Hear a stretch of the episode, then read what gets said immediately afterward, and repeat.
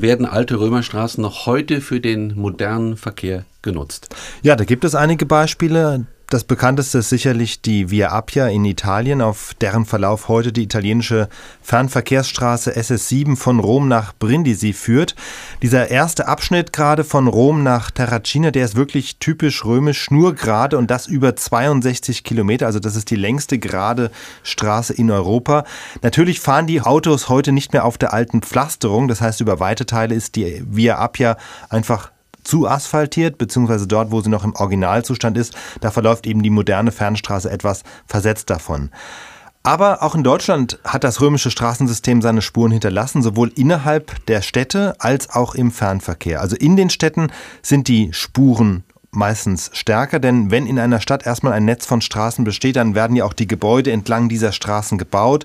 Dadurch bleibt das ganze Straßensystem länger bestehen. Das Straßennetz zu ändern hieß ja in der Regel, ganze Häuserzeilen abzureißen und das macht niemand gerne, deswegen bleiben die relativ lange.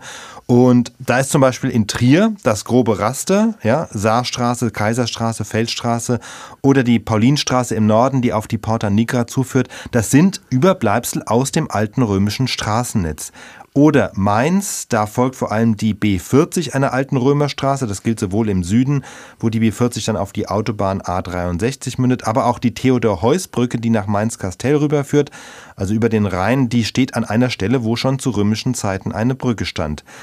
Wenn man dann von Mainz nach Frankfurt über die A66 fährt, dann fährt man ebenfalls über weite Abschnitte auf der alten Römerstraße. Und wenn man sich das mal auf der Landkarte anguckt, gerade dieser letzte Abschnitt der A66, der ist auch sehr, sehr gerade. Und wenn man den mit einem Lineal verlängert, sieht man, wie sich diese Straße in der heutigen Frankfurter Heerstraße fortsetzt und schließlich in einer Siedlung endet, die noch heute Römerstadt heißt. Also man sieht, das Neue baut eigentlich fast immer oder sehr oft auf dem Alten auf, was ja auch verständlich ist, weil die Römer haben ja wahrscheinlich geschickt gebaut und die Straßen waren geografisch gut angelegt. Auch. Genau, also das ist eben nicht so, dass man heute sich bewusst an den alten Römern orientiert, sondern die waren einfach clever. Mhm. Äh, Wenn es darum geht, zwei Städte miteinander zu verbinden, dann haben sie es einfach auf die optimale Art gemacht. Und das heißt, wenn es zwei alte Römerstädte sind, ist die Wahrscheinlichkeit groß, dass auch die Fernstraßen heute ähnlich verlaufen.